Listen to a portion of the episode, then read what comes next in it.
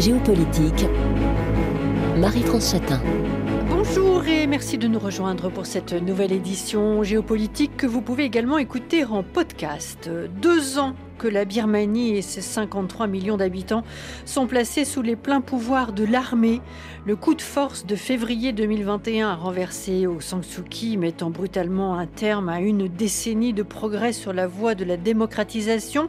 Depuis, la Birmanie fait face à une terrible répression, des milliers d'arrestations, des raids aériens sur les zones rebelles, au moins un million et demi de déplacés, 17 millions de personnes en fort besoin d'aide humanitaire, situation de crise inégalée pour la Birmanie et une absence d'initiative forte des grandes puissances et des pays voisins par crainte, peut-être, d'attiser un conflit aux portes de la Chine. Regard avec nos invités par téléphone. Christian Le Chervy, ambassadeur de France en Birmanie. Bonjour.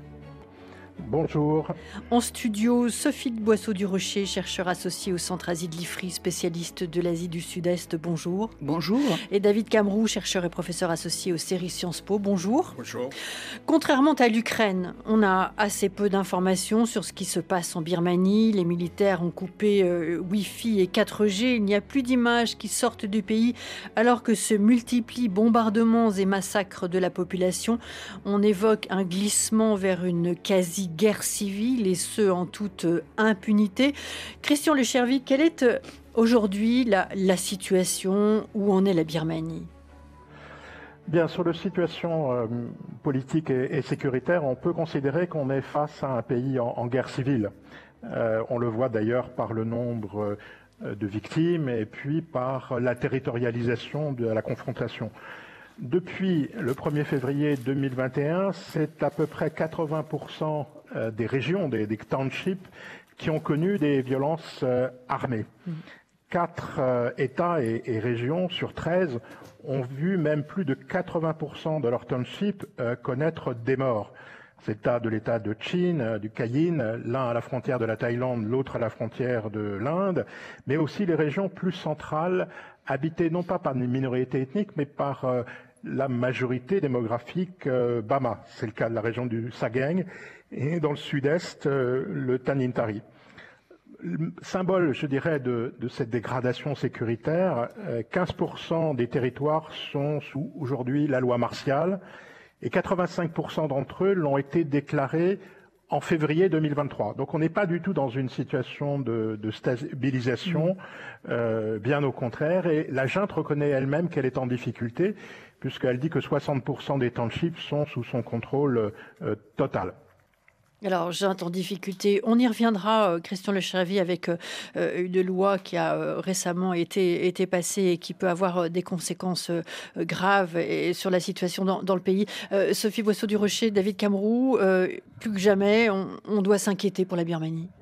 Alors pas plus que jamais, parce que malheureusement la Birmanie a connu des, des rebondissements dramatiques euh, au cours de son histoire récente. Euh, ce qui est très grave là, c'est qu'il y a une perte d'espoir, si vous voulez.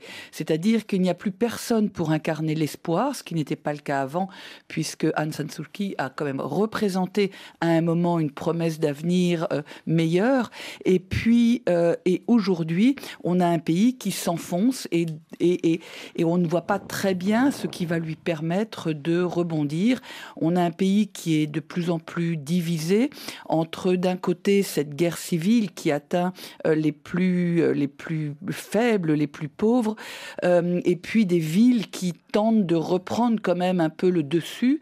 Donc donc c'est ça qui est très grave. Et puis surtout un pays qui est encore, comme vous l'avez dit, très fermé, c'est-à-dire que le l'aide extérieure arrive au compte-goutte et les liens, si vous voulez, avec l'extérieur euh, sont, euh, sont difficiles. David Camus, vous partagez ce que vient de dire Sophie Boisseau du Rocher. Oui, c'est une grande indifférence sur la communauté internationale. Mm. On, a, visé sur l'ASEAN, sur l'Association des Nations de l'Asie du Sud-Est, avec ces fameux points, cinq points de consensus. Euh, mais finalement, euh, c'est une, une, charade. Euh, les, pays voisins euh, se commodent de cette situation. Mm. Euh, on peut penser, par exemple, que l'arrivée massive des réfugiés en Thaïlande ça devrait être gênant, mais les réfugiés birmans en, Thaïlande depuis des décennies servent pour comme une sorte euh, en fait, dans les usines en, Thaïlande. Donc, ce sont des acteurs sur l'économique. Donc, on, accepte ces, réfugiés parce que. Donc, on accepte cette, situation. Euh, il n'y a pas de volonté dans des pays voisins de vraiment résoudre le problème. Alors bien sûr, on, reviendra sur euh, la question euh, euh, qui se pose au niveau de, au niveau de l'ASEAN et du, soutien ou du manque de soutien, en particulier à l'égard du gouvernement d'union nationale. Christian Le Chervy, vous, vous l'évoquiez, hein, une, situation très, très instable, en particulier pour, pour la junte. Et je, le disais, il y a cette loi du, du 31 janvier 2023, donc passée il y a quelques semaines, avec une nouvelle réglementation pour la détention d'armes. Euh, la junte va délivrer des permis de port d'armes aux citoyens dits loyaux, donc loyaux euh, au régime. Euh, expliquez-nous ce que, ce que cherche le régime birman à travers, à travers cette loi. Christian Le Chervy. Bah, ce, à quoi on assiste, c'est au fond à l'abandon du monopole de la violence par un acteur qui se veut le seul dépositaire légitime de l'ordre public. C'est à la fois euh, une preuve de faiblesse, mais aussi d'un manque d'un vaste soutien populaire dans les territoires et d'une détermination à user absolument de tous les moyens pour anéantir les adversaires politiques. Alors cette mesure en elle-même, elle recèle bien des dangers. Le premier, me semble-t-il, c'est des usages inadaptés des armes à feu et pour tout dire, un emploi totalement disproportionné de la force. Il ne faut pas oublier que dans ce texte, euh, il y a la possibilité pour d'ex-soldats de disposer des armes de guerre qu'ils employaient précédemment. Non seulement les armes, mais aussi euh, les munitions. Le deuxième facteur, c'est que le ministère de l'Intérieur, certes sous le contrôle du ministère de la Défense, est autorisé à importer euh, des armes à feu, mais il est à craindre qu'évidemment cette dissémination d'armes légères, de petit calibre, de munitions nourrissent euh, des trafics euh, illicites et par là même euh, apparaître l'émergence de véritables escadrons de la mort, mais aussi probablement des équipements qui vont passer entre les mains des oppositions sur le territoire birman, mais aussi peut-être dans les États dans les États voisins. Donc c'est quand même une, très grande difficulté que, que rencontre le régime militaire, et je dirais à court terme une chose est sûre, l'appareil de sécurité n'est pas à même d'assurer la sécurité de ses propres soutiens, et c'est ça le fondement même de la loi.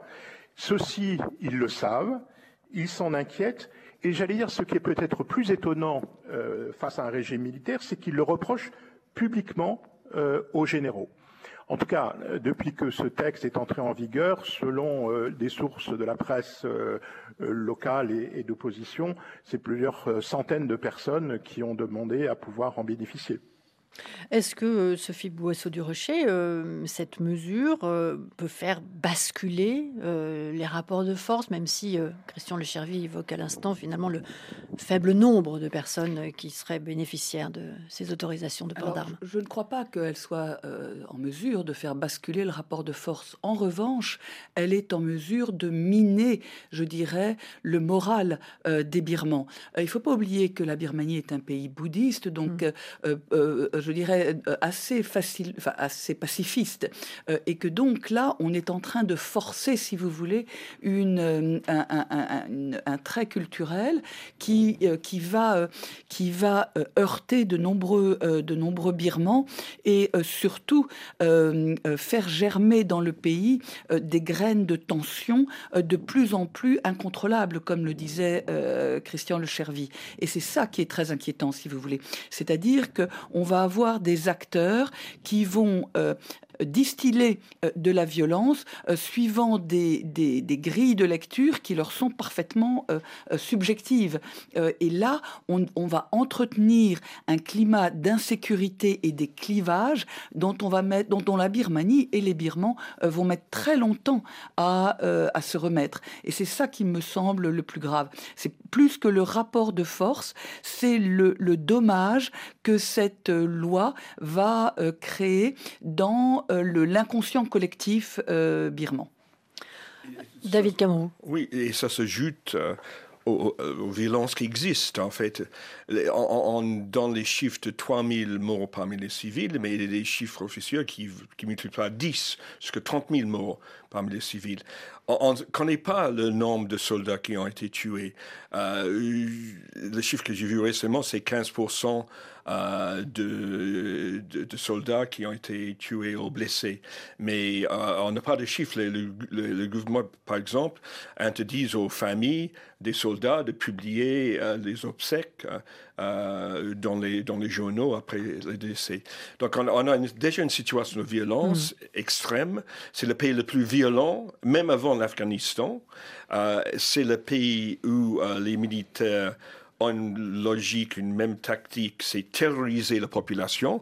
Ça veut dire l'utilisation des avions, et c'est ça le, le, problème pour l'opposition, c'est que l'armée euh, contrôle les, les, airs, en fait, contrôle l'espace mm. aérien. Donc, bombarde les villages, bombarde les écoles, bombarde les, les mosquées, bombarde les, les temples euh, pour terroriser la population. Euh, on brûle les maisons euh, de, des sympathisants de l'opposition. On, parle de plusieurs milliers de maisons qui étaient brûlées par les, les soldats. Euh, et on a, euh, jusque les, chiffres sont de 12 ou 16 000 euh, incarcérés de prisonniers politiques. Donc, la seule chose qui connaît les militaires, c'est vraiment la, répression et, et, et la violence. Et je crois que euh, responsabilité peut-être pour la communauté internationale, c'est changer, ce donne que euh, le fait que l'armée contrôle l'espace aérien est un vrai problème. On a des tentatives, par exemple, d'empêcher la livraison euh, de, de de, en fait, de, fuel pour les avions, mais ça ne suffit pas. et peut-être c'est sur, sur, cette question-là où la communauté internationale peut jouer, mais s'il y a la volonté politique. Mais malheureusement, pour l'instant, il n'y a pas de volonté politique.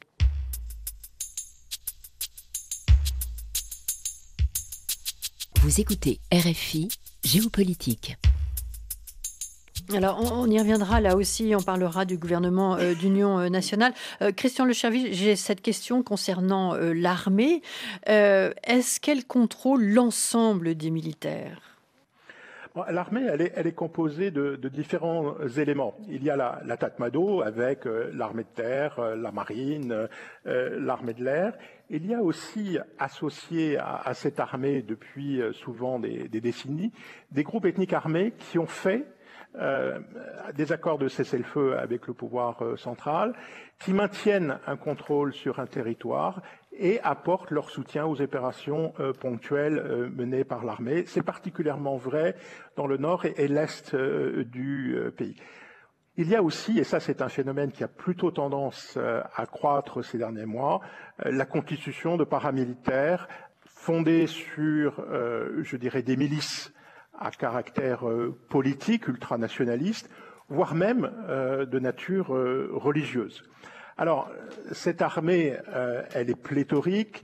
Pour autant, elle a peu de soldats euh, combattants. C'est une armée vieillissante qui a des difficultés de, de, recrutement, de recrutement non seulement de ses officiers, mais aussi de ses hommes de troupes.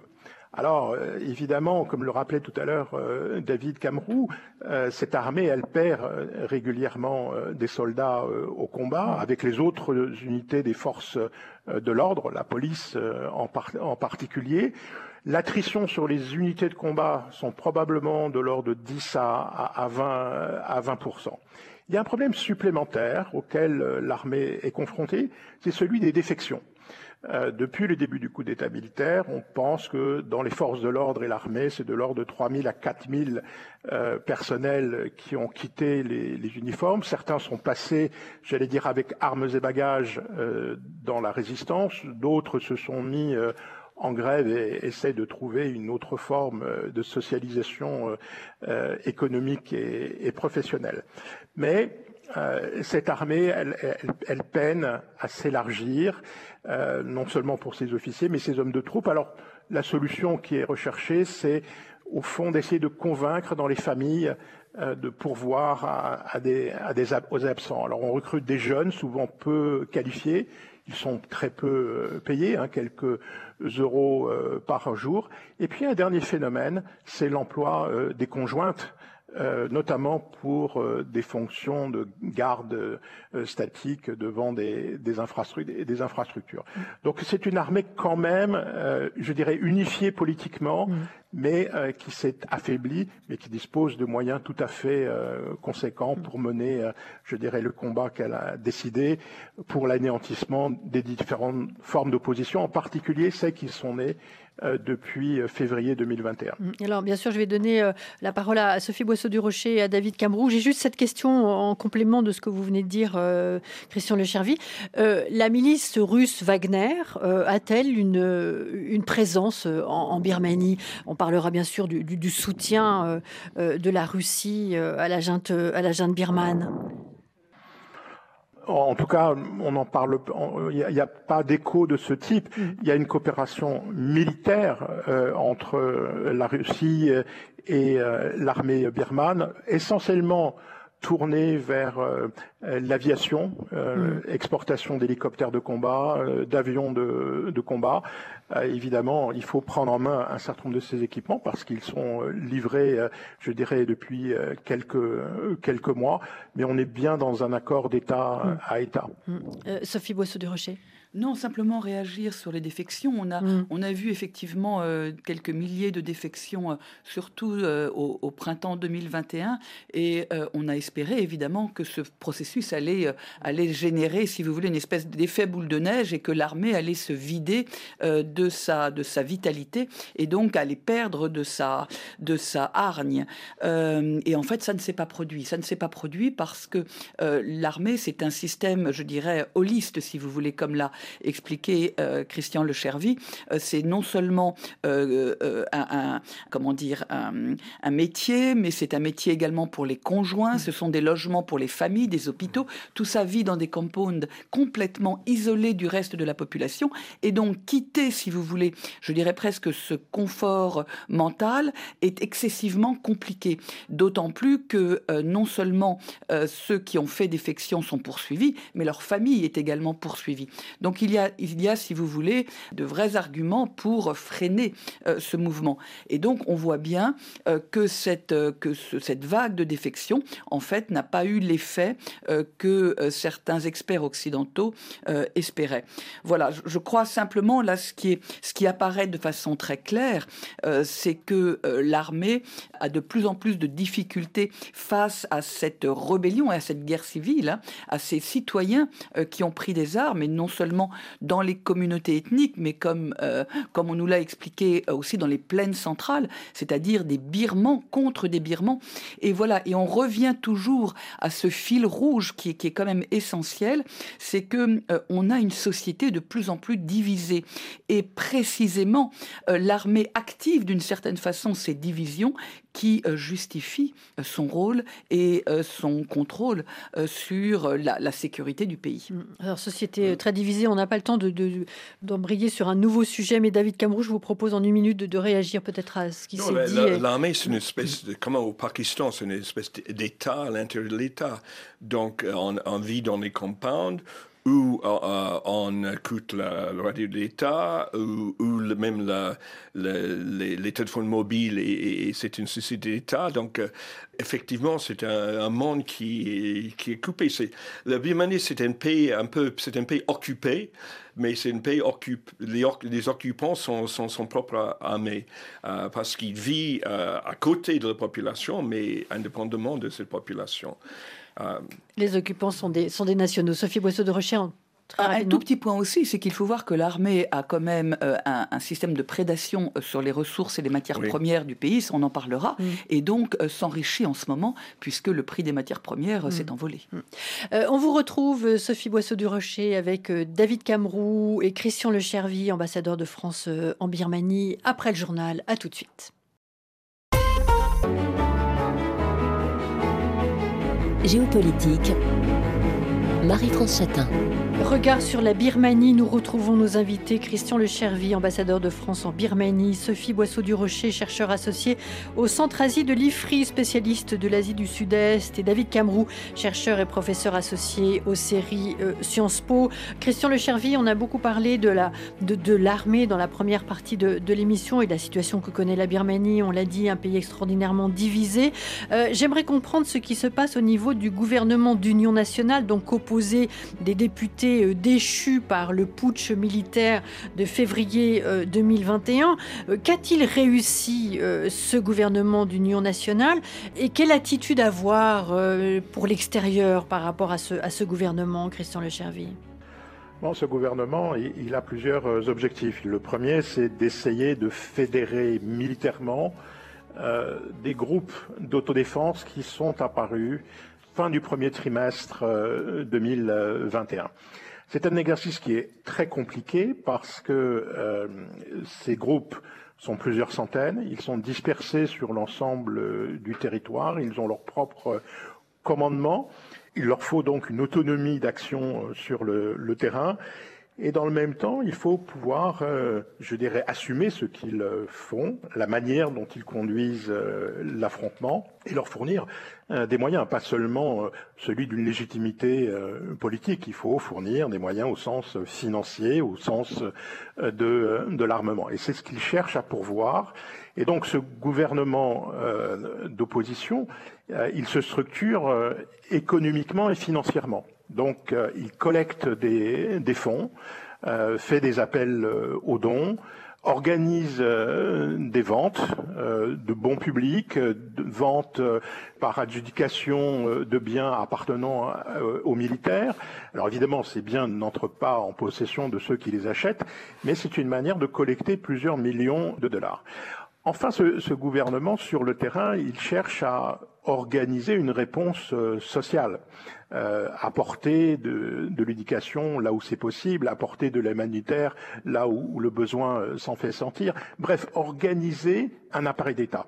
Là aussi, c'est compliqué, mm. euh, mais c'est un, un, travail euh, qui est fait à la fois dans les zones birmanes au sens ethnique, donc le centre du, du pays, mais aussi en coaction avec euh, les groupes ethniques armés. Et ça, c'est le deuxième volet politique. Au fond, c'est essayer de, de coordonner, de, de, définir des actions communes avec des groupes armés que lui-même a pu combattre quand il était euh, au pouvoir, ou tout au moins devait engager avec ces groupes un processus de, de paix. C'est des choses qui se sont définis dans des, alliances politiques et, militaires avec des groupes euh, de l'État de Chine à l'ouest, avec les Kachin euh, au nord, avec les Kani euh, sur la partie orientale du, du, pays. Et puis il y a une dernière dimension qui est plus diplomatique, essayer d'expliquer, je dirais, le fondement de, de, son action et se faire reconnaître. Mm.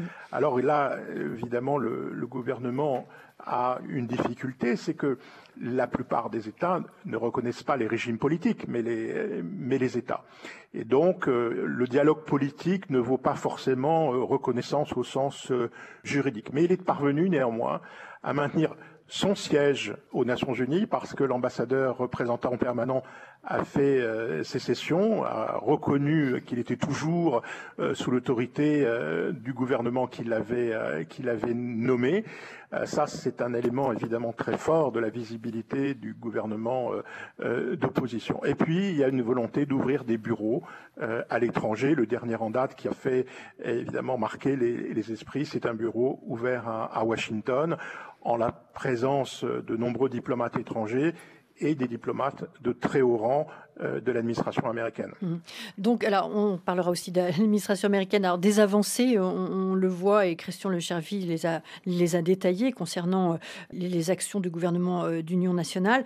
tout de même, on voit ce gouvernement connaître une certaine frustration, précisément face à l'Ukraine qui accapare des milliards de dollars, et puis aussi un, gouvernement d'union nationale qui a été, Sophie Boisseau-du-Rocher et David Camrou, eh bien, bloqué euh, au niveau international lorsqu'il essayait d'acquérir des, capacités de défense. Donc finalement, des, un rapport de force qui est assez euh, Ce qui m'a, Sophie l'a déjà touché ce sujet, ce qui manque à ce gouvernement en exil, c'est un, Zelensky, euh, c'est-à-dire un personnage emblématique pour incarner en fait le message de ce gouvernement en exil.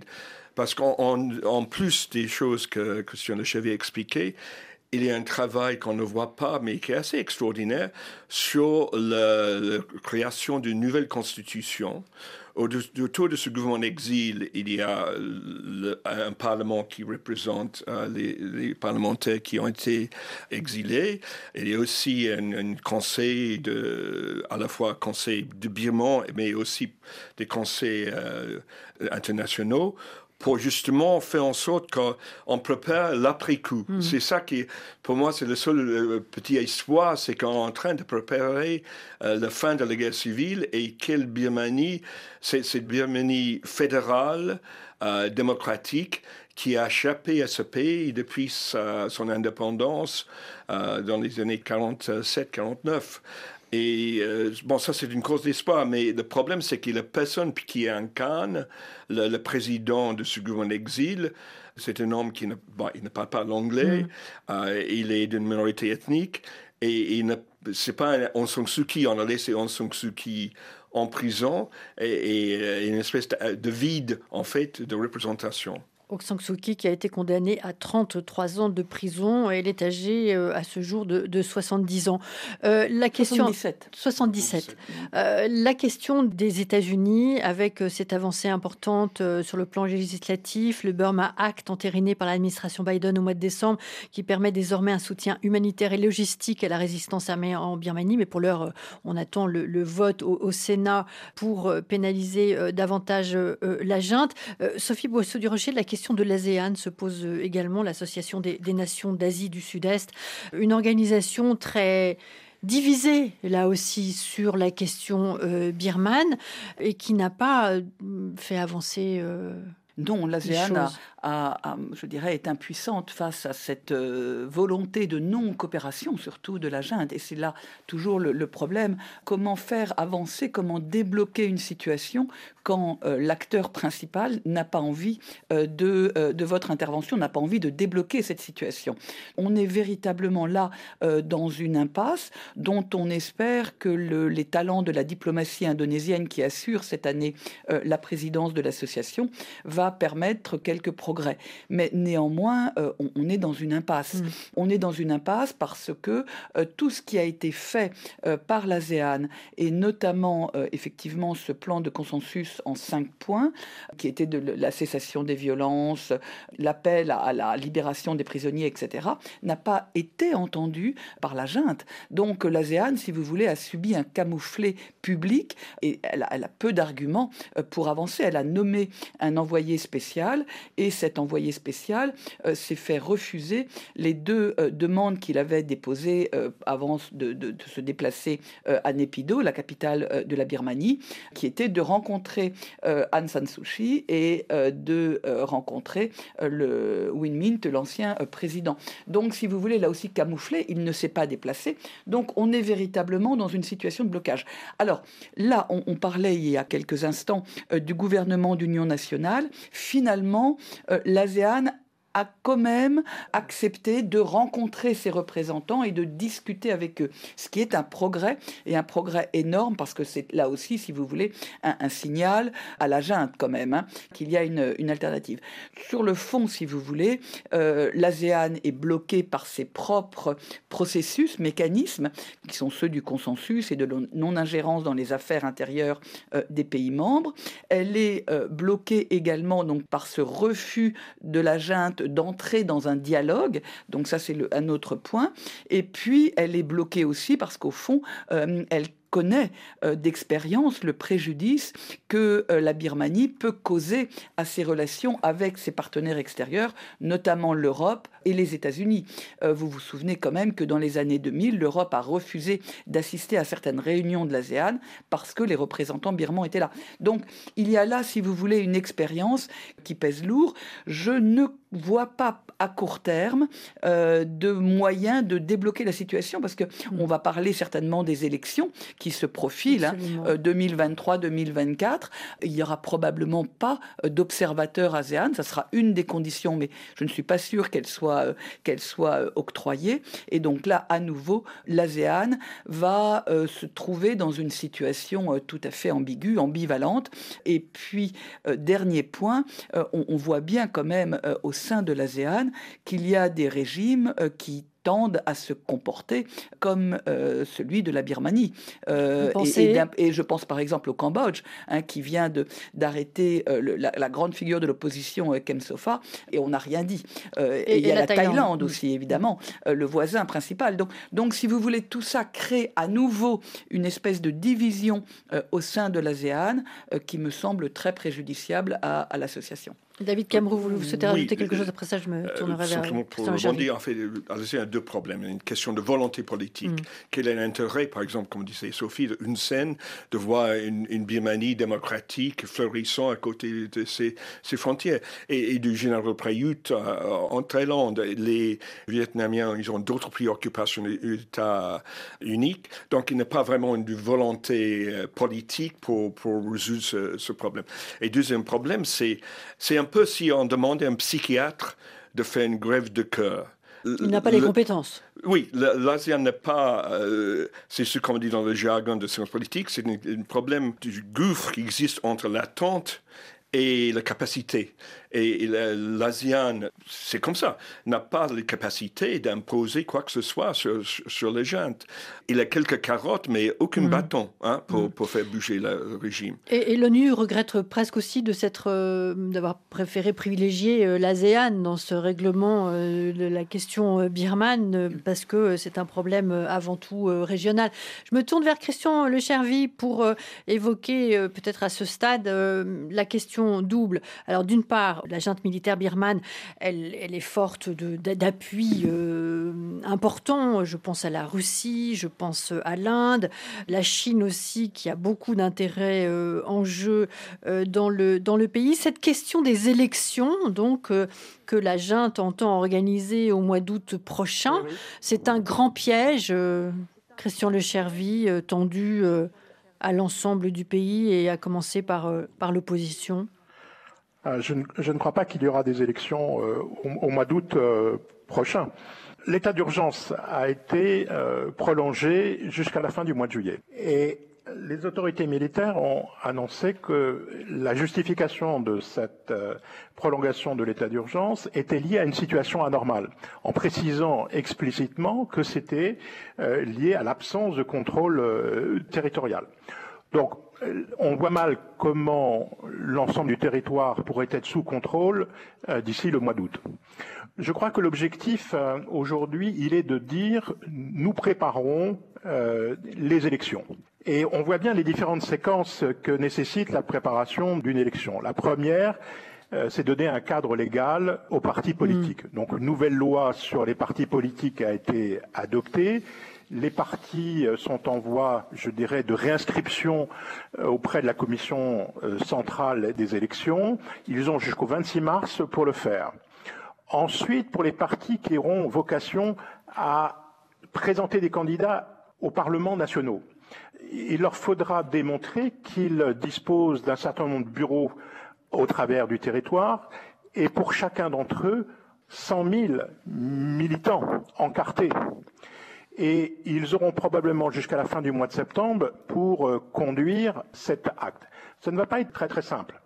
À l'heure où nous parlons, 19 euh, partis politiques euh, ont déposé des, dossiers.